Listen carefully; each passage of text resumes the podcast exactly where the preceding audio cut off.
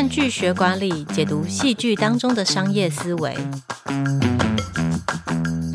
嗨，各位进人 Podcast 的听众朋友，欢迎收听《看剧学管理》，我们为您拆解戏剧电影中的商业管理元素。我是副总编辑张玉琪。今天要来聊的是最近最热门的台剧《人选之人造浪者》哦，这出剧一上映就获得大家一致的好评的幕僚职人剧，它的魅力在哪里？我们要从中间讲什么样的管理意涵呢？那今天跟我一起聊天的来宾是我们金人月刊资深文稿主编贝萱佩，跟大家打声招呼。嗨，Hello，各位 Podcast 的听众朋友，大家好，我是贝萱。那我们以下先尽量用这个不爆雷的方式讲一下剧情概要，很难不爆雷。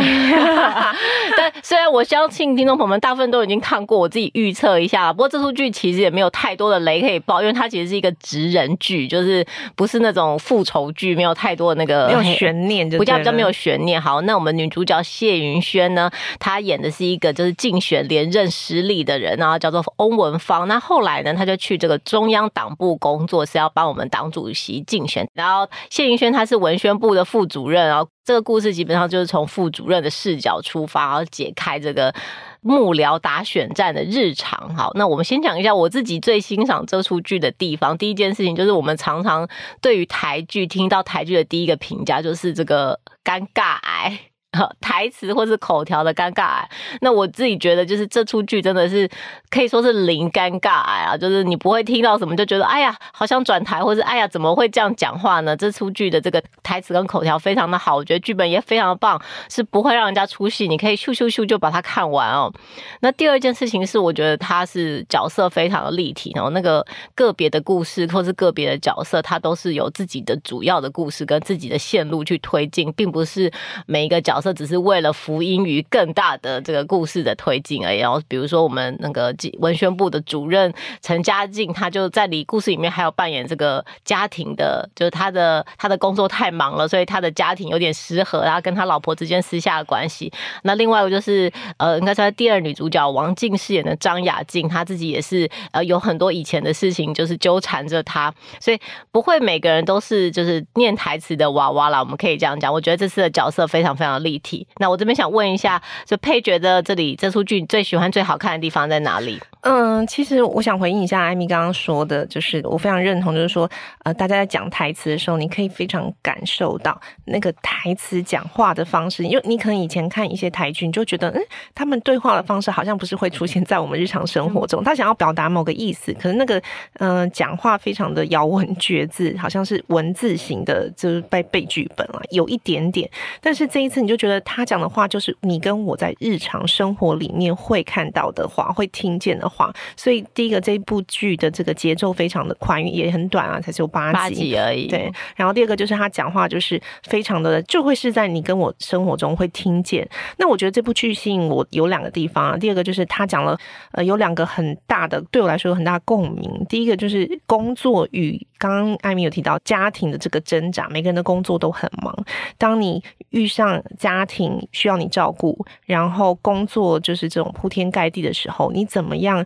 在这里面，我不要说求取一个平衡好了，找到一个可以互相，就是真的找到一个呃，我两件事情都可以做到，不是说做好的方式，然后让你不会觉得我好像疲于应付。我觉得这个在每现在的生活，现代人的生活里面非常的困难，所以你里面会有很多的内心的挣扎。这个大家看的时候，我相信如果你是要顾家庭有小孩的，你会有体悟。第二个是我们都出社会这么久了，刚开始二十几岁出社会的时候，你。一定是有很多满腔热血。大部分的时候，如果你有一个想要做的工作，尤其是从事政治工作的话，但是当你的满腔热血遇到现实的冲撞的时候，你会怎么做？你可能会一再的妥协。那妥协到最后，你的底线在哪里？你是不是还能够维持初心跟初衷？我觉得这部剧的每一个节奏，就是越到后来，他在叩问你这件事情：你到底想要在工作中，呃，能够求，就是假设我要求取一个。平衡点，自己跟工作，自己跟理想，自己跟家庭，你能够找到什么样子的平衡，或是找到最起码是心理的平衡？我觉得这个是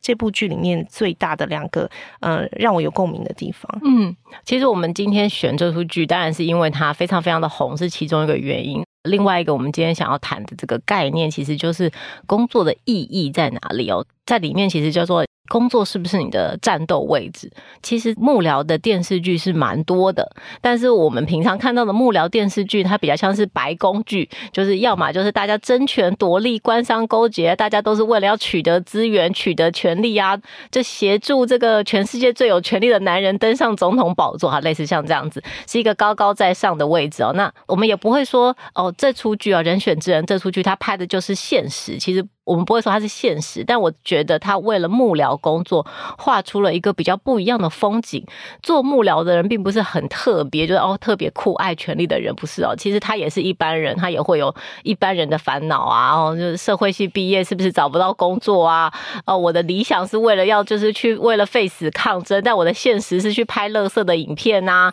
就这种等等的挣扎跟矛盾，其实是任何一个工作都会有，不只是在幕僚的工作。就我的现实是成为一个就是很会写文字的人，就我每天在帮大家改错字，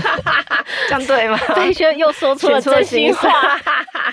好，然后而且在这个剧里面有一个段落是这个文宣部的主任陈家静，他就跟他太太在吵架冷战，因为他太太都他因为他的工作的关系，他太太一直觉得被冷落哈，或他的付出被当作理所当然。那后来他们两个要和解的时候，太太就问他说：“那你你说你你觉得你错了什么什么地方？”然后他就真的说出来说：“哦，因为我一直以。”为我的工作比你重要，就是其实幕僚这个这个东西要这样解释，就是第一点是他认为他的工作非常有意义，其实这是一件很好的事情。但是第二点，退一步来讲，是这个社会里所有的工作都很重要，都可以有意义，而且都需要有人去完成。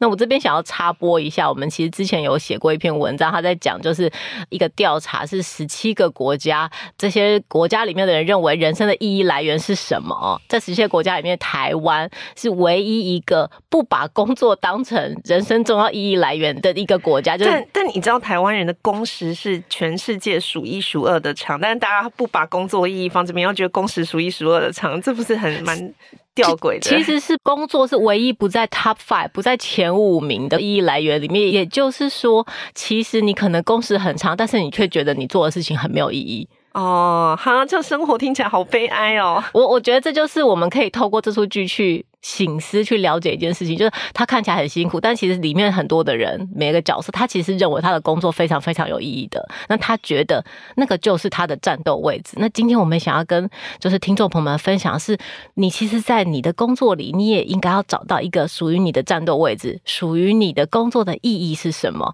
它里面其实这个王静有讲过说，他。真的很想当幕僚，他真的真的非常喜欢这份工作。如果你现在在你的工作里，你也可以说出来说，我真的真的非常喜欢这份工作，那就恭喜你，你也找到了你的战斗位置。好，那我们今天想要就是问一下佩轩，最想跟听众朋友们分享的事情是什么？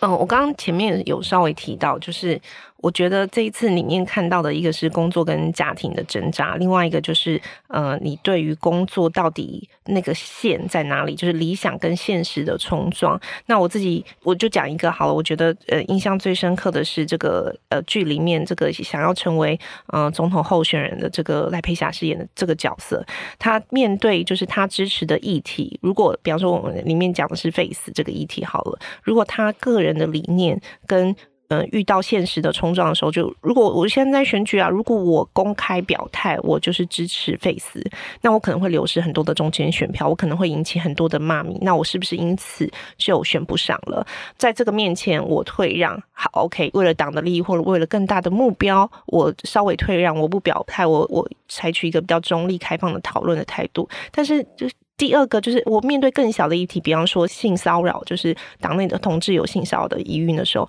我到底该不该站出来表态？就是如果。这些在工作上遇到的事情，你一再的退让，为了更大的目标，都为了选票考量的话，对，那你当初坚持的事情还有意义吗？你怎么知道你选上之后，可能还会有因为更大的目标、更大的利益而做其他退让？当你一退再退的时候，那你这个人或是在工作上，在你自己的理念上，你是不是能够真的？找到这个平衡，内心的这个纠结跟平衡，我觉得这个是很难的。就是，所以我就说，理想跟现实的冲撞，这个挣扎，我想是每一个人在工作上很容易遇到的。就比方说，你明明以前就会觉得说啊，工作上很容易遇到不公平的事，老板对我不公平啊，公司对我不公平。可是当你有一天也许变成中介主管了，你看到老板。看到的东西，你可能知道老板想要什么，那你也看到同事在争取的东西。如果你帮同事说话，你可能就会因此黑掉。但是如果你帮老板说话，就说哎，老板其实不是这样想，那可能同事就会觉得说，哎，怎样？你换了位置换脑袋，你又去站在老板 那边，你这个老板同路人，对你这个资方，你现在就是资方的态度，就是就他如果回到每个人的生活上，你是会遇到这样子的挣扎，所以你的底线在哪里？那我应该要坚持这个底线到一个什么程度？如果有一天我一再一再的，就是说，哎，我死守，我退步再退一步，那有一天我会不会忘记这件事情，或者是说，啊，我变成一个没有底线的人？我觉得这个挣扎是非常能够让人家有共鸣的地方了。是，就像我们刚前面讲，我们今天想要讲的概念是工作的意义哦，就是你的战斗位置，你在整个工作的过程当中会有非常多的事情不断在挑战你。当初为什么要选这个工作？然后，其实我自己在看的时候，就中间这个性骚扰申诉的时候，哦，我自己都觉得说，我这就超孬种的，就是我会觉得说，哎呀，算了啦，反正当事人都觉得都没有用啊，我还要就是替他出头嘛。在听到他讲说：“哦，我们不要就这么算了。”就是剧中的名台词的时候，我其实心里头是觉得说：“好吗？这样真的真的好吗？真的还还是算了比较好吧。”就是我是说我自己啦，我就我就是我是一个小孬种，就是会这样想。然后最后就是。真的去看到那个中间的过程，其实未必是你得到你最想要的结果，但是呃，你你会觉得那些还是有意义的。嗯嗯嗯，这我就回一下，因为我觉得后来你再去思考，你就会觉得说，其实不见得是真的可以达到一个最大的目标、最大的意义。即使你知道这个抗争是无效的，我觉得有时候在你坚持的事情上面，你还是应该要站出来表态。就不是有一个诗很有名，我调一下书袋，就说当初共产党要抓人的时候，我。沉默，因为我不是共产党人。当初大家抗争的时候，我沉默，因为他们抗争的议题可能跟我没关系。他是原文不是这样，那意思大概这样。但但是有一天他们要来抓我的时候，没有人为我说话。所以我看完的体悟就是，其实我觉得那个是过程，这个过程比真的你达到什么样子的结果还重要，因为如果这件事情对你来说是真的很重要、有意义的，有时候你应该真的要站出来，还是得该站出来的时候，还是要得站出来。不然有一天真的也没有，也不会有人嗯为你讲话。而且这个站出来的过程，其实对你来说是呃有 meaning 的，它就是意义。它虽然不见得真的能够达到理想的成果啦。嗯，而且我我其实也很喜欢这个，就是这个事件最后的结果，就是一个部门和解的卡拉 OK 的这个过程哦。就是你最后你得学习，是同时保留你的初心。但是还是要能够跟其他部门合作，我觉得这是所有人在工作上都会经历或是学习到的一件事情。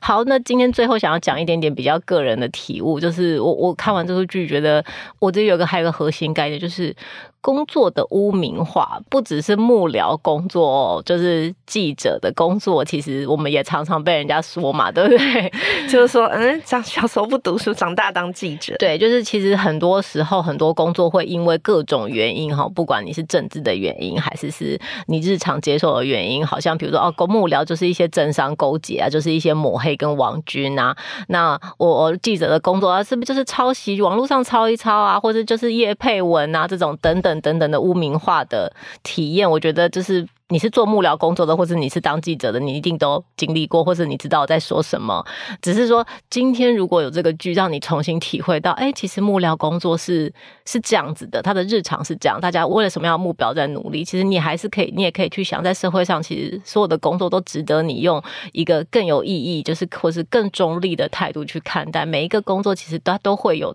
把这个工作当成理想的人，他在这个工作这个位置上在奋斗，包含你自己现在的工作也是。好，那我们今天看剧学管理，其实要跟大家分享的是工作的意义。每个人都要找到自己的战斗位置，让工作成为你人生意义的来源。你有没有找到自己的战斗位置？你有没有不要就这么算了？那今天的 podcast 就跟大家分享到这边。如果喜欢我们的内容，请你在下面按赞。有什么其他的剧希望我们可以聊的，也可以在下面留言推荐我们好看的商业电影。那今天的分享就到这边，拜拜，拜拜。